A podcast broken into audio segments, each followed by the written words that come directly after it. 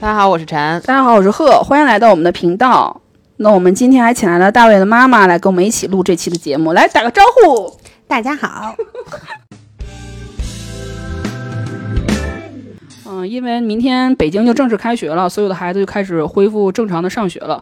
那之前长期的一个嗯线上课的这个时代也结束了。之后我最近看了一个新闻，就是一个急诊医生分享，就是说他的那个急诊呃诊室最近来了好多孩子，因为恐惧上学而就是做出一些 非常过激的行为。那我之前没有想到会是有这种情况出现，所以我就特别想聊一聊这个。就为什么会有这样的一个事情出现？因为在我的想法里，我觉得线上课对孩子来说是，就是挺无聊的，或者挺没意思的。我想他们是希望回到学校的，但没想到他们会有这么多过激的行为，拒绝这个事情。那可不一定。啊，所以我们今天对陈从老师的那个角度，包括大卫妈妈从家长角度，我们来聊一聊你们各自对这个线上课的一些感受，好不好？嗯嗯。就从教学角度来讲啊。线就是线上课的内容，其实跟线下大纲上是一样的，就是我们还是按照这个流程在给同学们讲课，但是就发现之后，就是很多孩子他吸收不到你理想的那个状态，就跟线下课比较的话，这个吸收程度是非常非常低的。嗯，就是因为没有面对面，所以导致这个事情。我觉得最关键就是因为你盯不住他，真的是。那大卫妈你怎么觉得？因为本身专注力没有那么好的孩子，在跟老师面对面这种就有眼神啊，包括有这种，就说白了，两个人处在同一空间内的时候，肯定老师对他的这个震慑力和吸引力会是更好。对，在线上课的时候，对于原本并不特别专注的孩子，这个肯定还是挺致命的。我之前就是上课的时候遇到一个比较极端的例子，就是已经打铃上课了，然后就是有一个小孩迟迟没有出现在摄像头里边，但是他的麦在开着，你知道吧？就听到那边他爸就说：“快点来吃饭，然后吃完饭再上课，一会儿再说别的事儿。”就一直是就这样的状态。那可想而知嘛，那你这吃饭对吧？然后有什么手机、什么 iPad 都在旁边儿，还有孩子就是一边上课可能一边吃个薯片啊什么的，你确实也顶不住。一个班四十个孩子，你如果面对面在教室里边。你还能看着一眼看过去，但是在会议室里，你真的是你还得翻那个，确实是有点够呛能做到。对，而且你那个在学校正常校园上课，孩子作息他也是规律的。就比如早晨起床，他几点就得起床，几点就到校，是吧？你这个一线上课，肯定很多小孩的那个作息就被打乱了。他分分钟可能八点十分上课，八点十分才才从被窝里爬起来，这都有可能。对。所以他那个就是节奏还没有调整到，我就坐在那个小书桌前听老师讲课，他调整不过来。嗯，要不然为什么有的很多学校会要求孩子在上课的时候必须要穿校服？对，嗯，就是尽可能的还原，就是上课在学校上课的这个氛围。嗯，其实我也可以理解，因为我那会儿上大学的时候写论文，在家也写不出来，就是 有床就想躺着，所以都得去图书馆。就是你总归还得有一个学习的氛围，你才能进行这件事情。那除了就是这个空间的这种，嗯，就是有利于孩子更好的就是进入学习状态之外，那你们还觉得从别的角度上就是这种还有区别吗？我觉得，我问老师是不是包括他那个孩子的反馈。你肯定第一时间也能抓到，就是跟老师之间那种互动，就是我讲这一个知识，嗯，然后同学他马上就会给你回应，嗯，哎，你就可以知道这个点他们到底是不是能得到，就是对能不能理解，对，掌握了多少，从他的表情啊，他们的那个眼神呐，都能应该得到，但是线上课上肯定是做不到没有的，对，就是线上课是这样，因为他你我比较多的孩子的班，一个班大概四十个人左右。然后你不可能让他们都开麦的，那就疯了，那个待不了了就。所以就是闭麦，有谁有问题或者谁要表达什么，让他们自己开麦。就是会有积极的孩子反复就是那几个人开麦，然后你可能会点一些，比如说你不知道他干什么的小朋友，让他回答一下问题。但是你知道吗？有时候他会把老师的麦闭上。就就很尴尬，你知道吗？就点名点半天，发现他自己在那干自己事儿，根本就不理你。就是你的教学过程不良不连贯，对，很是挺不连贯的，确实是。而且你最后就发现，真正能听进去的就是那几个孩子。然后你很努力想抓那剩下那些孩子来，但是你真的就是抓不住，很努力却抓不住。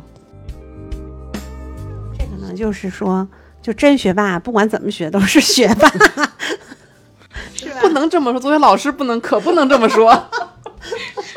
嗯，那大卫对明天上学这个有什么感受？大卫现在是二年级下下学期，嗯嗯嗯，他挺平静，嗯，对，就是不排斥，然后也还挺期待的。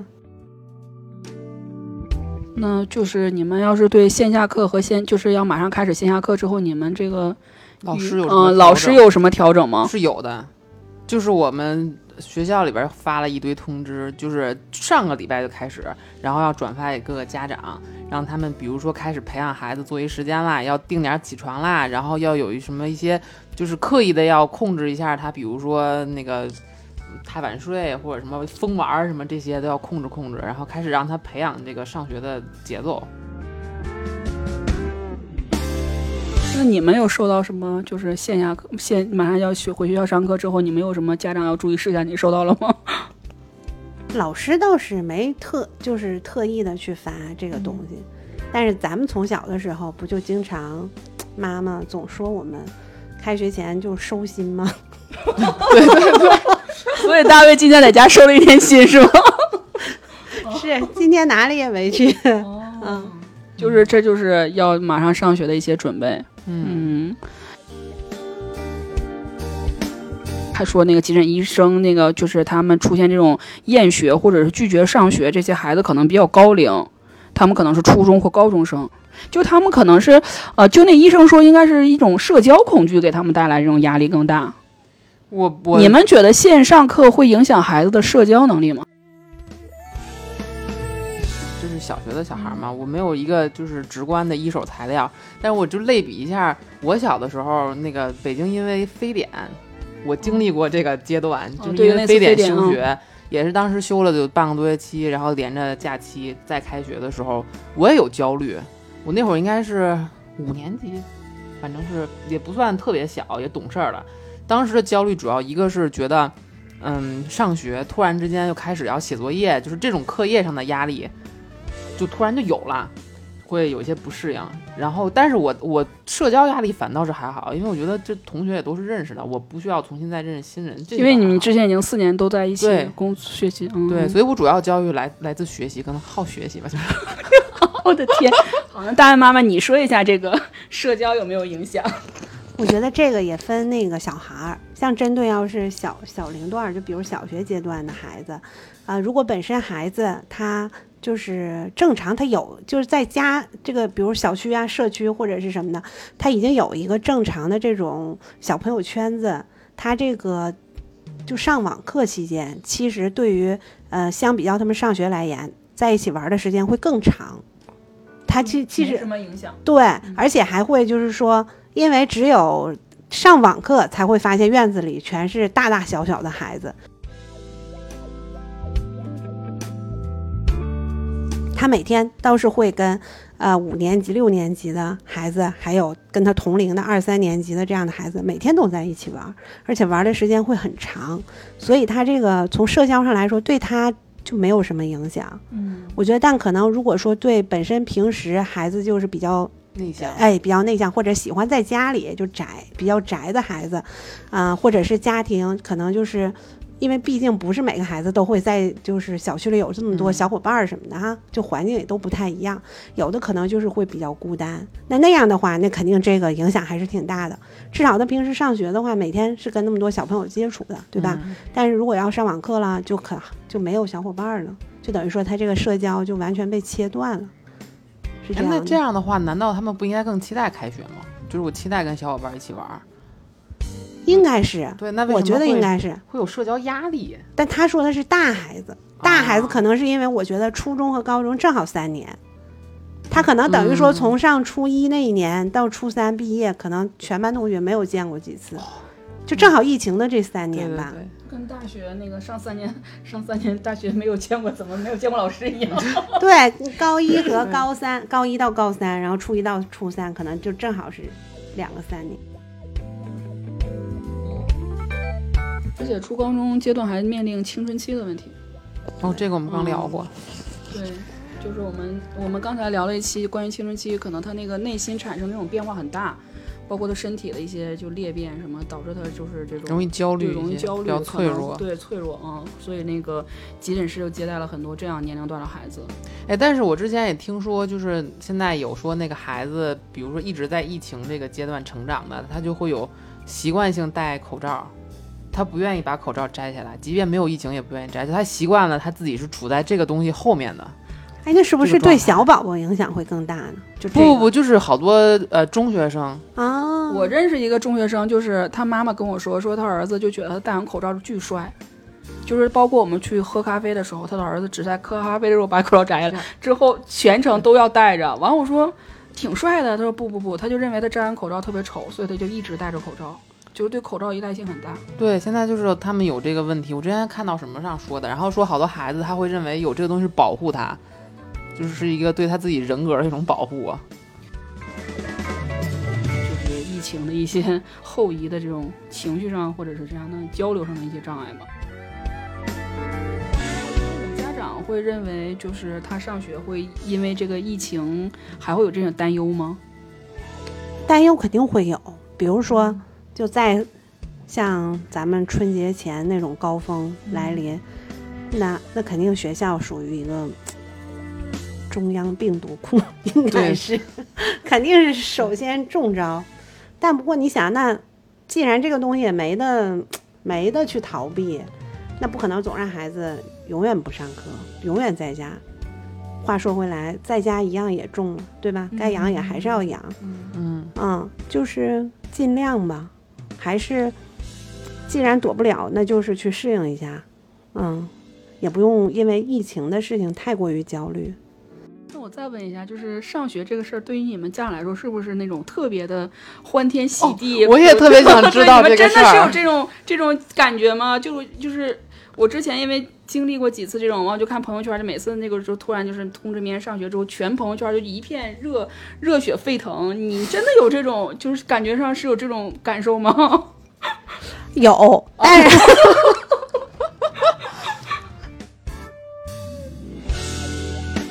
他如果去上学了，白天这一段时间我就是自由的，对吧？我就是可以想干什么干什么。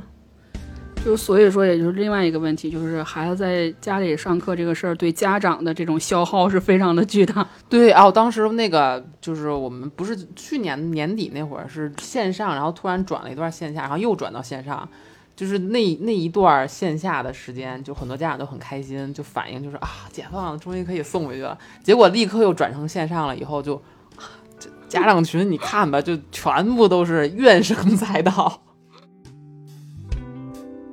网课孩子更累，我觉得，但是就会有很多作业，所以 对家长和孩子的要求会更多，是吗？就是你可能其实他就是还真的挺忙的，我觉得，哦嗯，因为如果在学校的话，其实这些东西是在课堂上，可能老师会就是安排的更合理一些，嗯然后去做这些东西嘛。但现在老师肯定不可能是说看着你去做这个。对吧？也不现实，所以这个本来应该在课堂上做的，现在就都变成了课后的作业。因为一二年级本身不是也不提倡留作业嘛，嗯所以以前的话，如果上学回家，其实是不会带上带过来太多的这种书面作业的。但是现在网课期间的作业就会比较多，就特别是英文作业，这个就是还挺，就让我们觉得有点儿，就时间长了以后，孩子他就会有点儿，绷不住啊，对，就有点儿会，他就。因为他本身是一个专注度非常高的小孩儿，但是上到最后也会开始就玩玩笔呀、就干嘛的那种的，嗯啊、就开始溜号了，已经，嗯，对，我觉得这也能理解这小孩儿的天性。对对。但是他们老师比较好的一点是，一直在跟家长强调一个问题，就是说，上网课期间，让我们降低对孩子的要求和标准，嗯啊、就说不要再用原有的去标准用上学的标准去对对要求孩子。说这个，因为网课确实对孩子来说不容易，可能吸收的也确实是有限，所以家长也降低要求。这样的话，孩子也不会特别的焦虑。焦虑，因为老师们也都相信这个情况是暂时的，对吧？尤其像对于他们这种低年级的小孩，对对对，没有什么是只争朝夕的。其实知识不就是那些吗？对，嗯，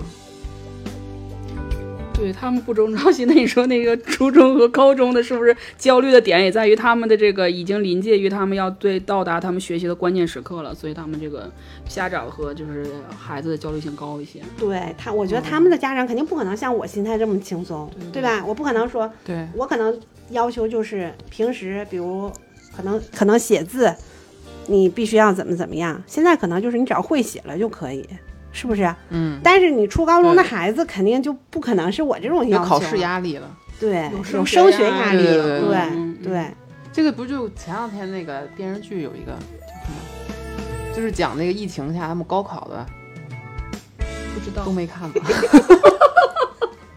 我们已经脱离电视剧时代了。这轱辘掐了，当我没说。对，你你可能谈那个狂飙还能好一些。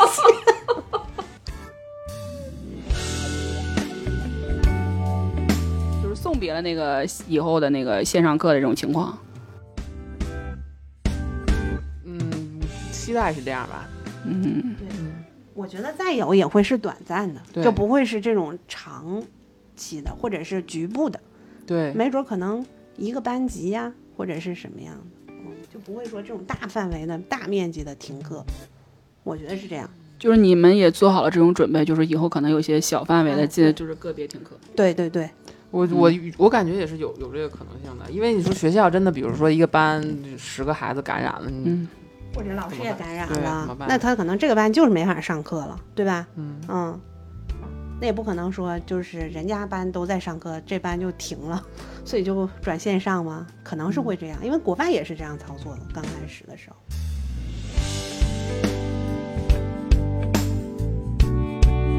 就是顺其自然，是不是？做这个好各自的。面对这种事嗯情，你对对对，有什么可不对对，顺其也不要特别有什么期待，之后也不要就是后的什么突发事故事事件有什么有什么觉得就是有些意外，就是可能都会发生，学校和家长都会做好这种心理准备。